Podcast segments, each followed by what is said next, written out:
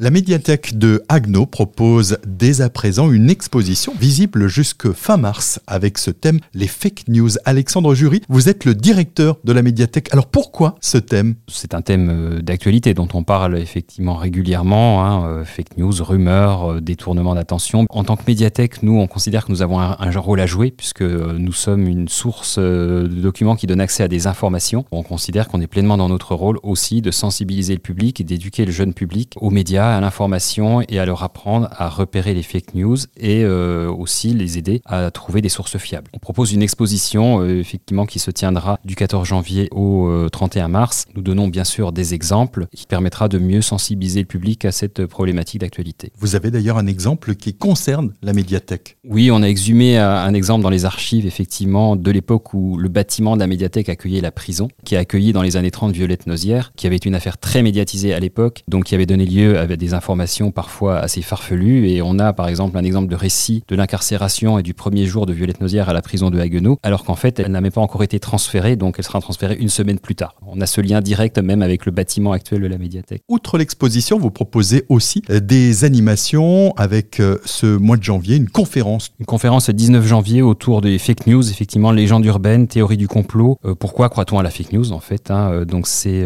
Damien Karbovnik, hein, historien et sociologue donc à l'université de Strasbourg qui viendra euh, effectivement proposer euh, cette conférence dans le cadre d'un partenariat qu'on a avec le Jardin des Sciences. Deux jours plus tard, c'est la nuit de la lecture. Samedi 21 janvier, pour rester autour du thème des fake news euh, et de la manipulation, nous avons fait appel à David Silver, qui est un mentaliste, magicien également installé aux alentours de Strasbourg, et qui proposera deux séances donc de mentalisme donc au, grand public donc de la médiathèque. Pour ces différents rendez-vous, notez-le, il vaut mieux s'inscrire au préalable. Le nombre de places est limité. Ça se passe sur le site de la médiathèque.